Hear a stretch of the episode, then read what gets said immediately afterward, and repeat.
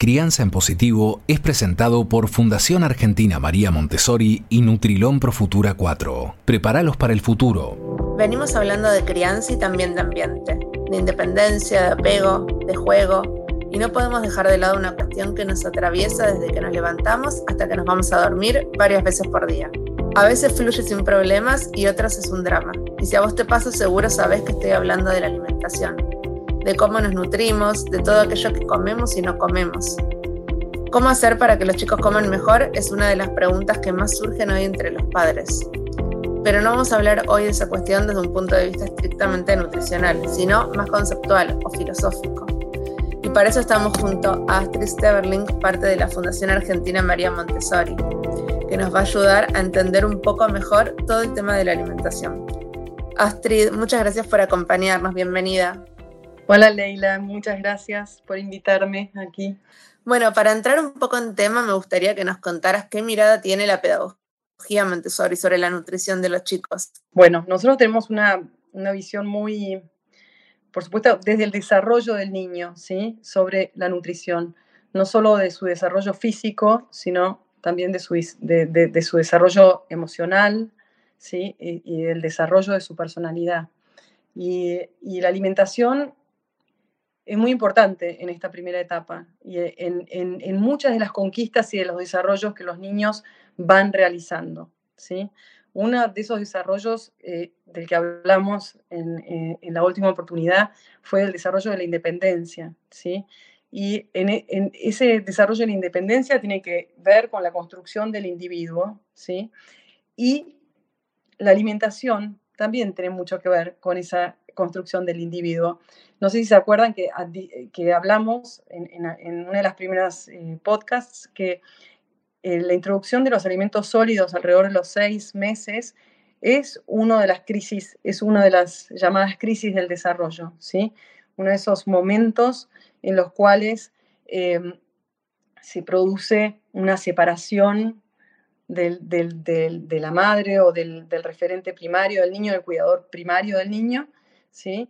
Y eh, aumenta la individualidad del niño. O sea, es como un salto de conciencia o un salto en el desarrollo de su individualidad. Entonces, eh, los alimentos desde el principio, al principio cuando eh, nacen y el bebé se pega a, a mamanta de, de, su mamá, eso es, dijimos que era un momento muy especial, en todo sentido, no solo nutricionalmente, inmunológicamente, sino también emocionalmente y como parte de, esa, eh, de ese desarrollo del apego seguro y la confianza básica en este ambiente nuevo en el cual está el niño. Ahí entra la alimentación. Y el próximo, la próxima crisis del desarrollo es el alimento sólido, ¿sí? de los seis meses, donde otra vez eh, hay un, una crisis o eh, un, sacudón, digamos, en la construcción de la individualidad del niño. ¿sí? Entonces, y después de ahí, bueno, el desarrollo de la independencia sigue su paso y el niño empieza a poder hacer cosas por sí mismo y empieza a poder colaborar con su entorno, de eso hablamos también en, la última oportunidad, y entonces eh, puede eh, ayudar, por ejemplo, a cocinar, en general, las cosas que primero eh, introducimos son el cuidado de la persona, ¿sí? o sea, cuidado de sí mismo, que obviamente la alimentación tiene que ver con el cuidado de uno mismo, también con el cuidado de los demás. Y esa es la parte linda de la alimentación, que no es solo cuidarme a mí mismo, como quizás lo es toda la parte de higiene y ir al baño, sino también la alimentación tiene que ver con compartir con otros y cuidar a los otros también. Entonces es como muy, la alimentación es muy representativa de eh, este desarrollo en todas las dimensiones eh, del niño en esta etapa, ¿no es cierto? Entonces, haciendo un link con, también con la necesidad de criar chicos independientes, ¿qué significa eso, la alimentación por sí mismos y, cómo se genera independencia también a través de, de, la alimentación? Bueno, nosotros siempre recomendamos que a partir de que el niño tiene dientes y se puede sentar por sí mismo, ¿sí? Eso indica que ya está listo para poder estar sentadito en una mesa, aunque no se sostenga del todo solito, eh, si está en una silla cómoda y segura, ¿sí? puede, eh, puede empezar a incorporar alimentos en una mesita baja bien baja, baja, digo, 35 30 centímetros de baja o, menos, 25, y una silla baja pero con, con, con apoyabrazos, ¿sí? Y uno se sienta enfrente del niño y puede empezar este, este proceso de que el niño empieza a comer sólidos, ¿sí? Y al principio nosotros agarramos la cuchara, la cargamos, nunca forzamos el alimento en la boca del niño, ¿sí?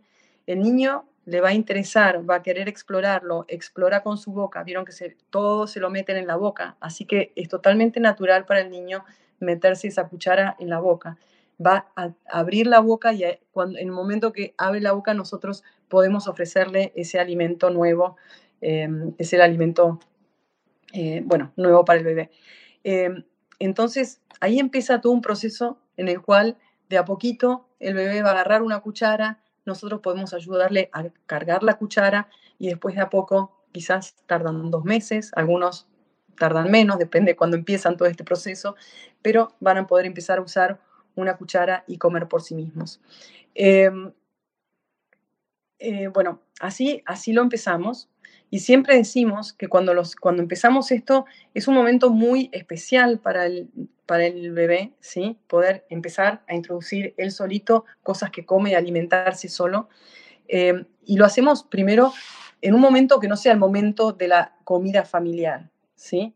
Entonces lo hacemos antes para que tengan toda la atención de ese adulto que lo está acompañando en este proceso.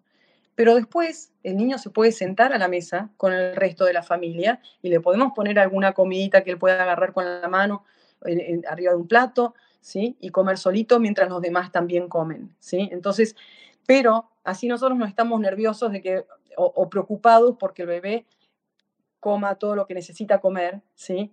Y además así le dimos ya antes ese espacio eh, para, para entender de qué se trata y sentirse muy especial ¿sí? en ese momento.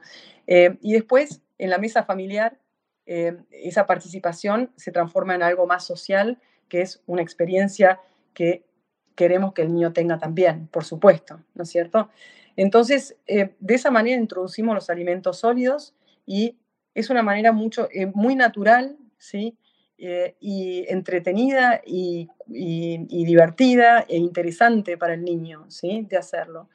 Em, y después, cuando el, cuando el niño ya tiene un año y medio y ya camina firmemente, puede empezar a colaborar con todo el proceso de las comidas, ¿sí?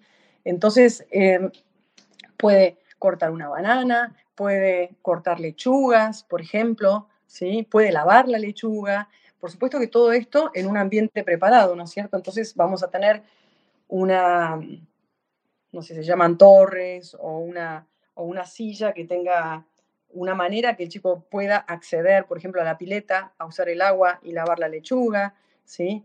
Em, un cuchillo de, los de manteca que no se corten, que le permita cortar una banana, y todo eso tiene que estar preparado y nosotros tenemos que mostrarle cómo hacerlo, ¿sí? Para que el niño tenga un propósito y un objetivo de cómo lograrlo y cómo hacerlo. Em, cuando un chico participa, ¿sí? De la preparación de las comidas, que preparar comidas para los chicos es divertidísimo, todos lo vemos en nuestras casas, les encanta participar en la cocina y, ayudar. Em, esos chicos van a comer mucho mejor y van a comer mucho más variado. Y por supuesto van a comer variado si nosotros comemos variado y por supuesto que van a comer bien si nosotros comemos bien, ¿no? Por supuesto, siempre somos modelo. Si nosotros tenemos en la cocina, tenemos un lugar lleno de, golosinas o galletitas o, alfajores o lo que fuera, bueno, lo más probable es que lo primero que quiera comer eh, es eso. Pero si no lo tenemos, entonces no va, seguramente va a querer una manzana, una banana o alguna otra cosa. Depende de qué, qué le ofrecemos, ¿sí? Y tiene que ver también con esta exploración sensorial, o sea, que sean cosas de distintos colores, de distintas texturas, ¿sí? De distintos gustos. No forzar a un niño si algo no le gusta, pero volvérselo a ofrecer. A veces a los niños les lleva 15 veces de probar una cosa hasta que después les gusta, ¿sí? Entonces, no darnos por vencidos ante la primera negativa del niño que, que escupe todo y que no le gusta, ¿sí? Se lo volvemos a ofrecer, no esconder las cosas. A veces les hacemos esos purés que tienen de todo adentro, pero no se puede, eh, el gusto es como totalmente indefinido y no, y no puede identificar nada. Permitirle ver esa, esa variedad de colores y texturas y formas y gustos, ¿sí? Esas son en general las recomendaciones que tenemos. A veces funcionan muy bien con muchos chicos, con algún, hay algunos chicos que van a ser más mañosos y que es su temperamento y que es su... Em, eh, eh, como se dice, su actitud frente a la vida y que van a ser más complicados, ¿sí? Pero bueno, hay que seguir intentando y hay que respetar y hay que ser firmes y amables, ¿sí? otra vez el límite, firmes y amables, ¿sí? Entonces, eh, le damos algo que sabemos que le gusta, pero también le pedimos que pruebe otra cosa, ¿sí? Que pruebe una cosita, le damos antes la, sin forzar, sin amenazar, pero sin dejar sin, sin darnos por vencidos, digamos, ¿no?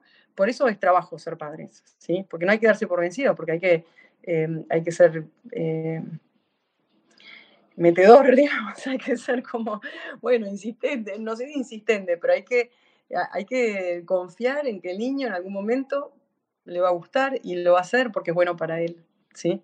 Entonces, no, no darnos por vencidos, pero eh, bueno, y saber que, todo esto, todo este trabajo que hacen los niños, que no solo los está alimentando nutricionalmente, sino que los alimenta como parte de este desarrollo de la independencia, de, sentirse que están haciendo algo que está colaborando con, el, con su entorno, ese sentido de pertenencia, están alimentando esa confianza de que yo puedo hacer cosas por mí mismo. Eh, todo eso se está alimentando, ¿sí? Las emociones, ¿sí? Cuando el niño está concentrado preparando algo, ¿sí? Están sus emociones, están eh, en armonía con su accionar, a eso llamamos la concentración activa.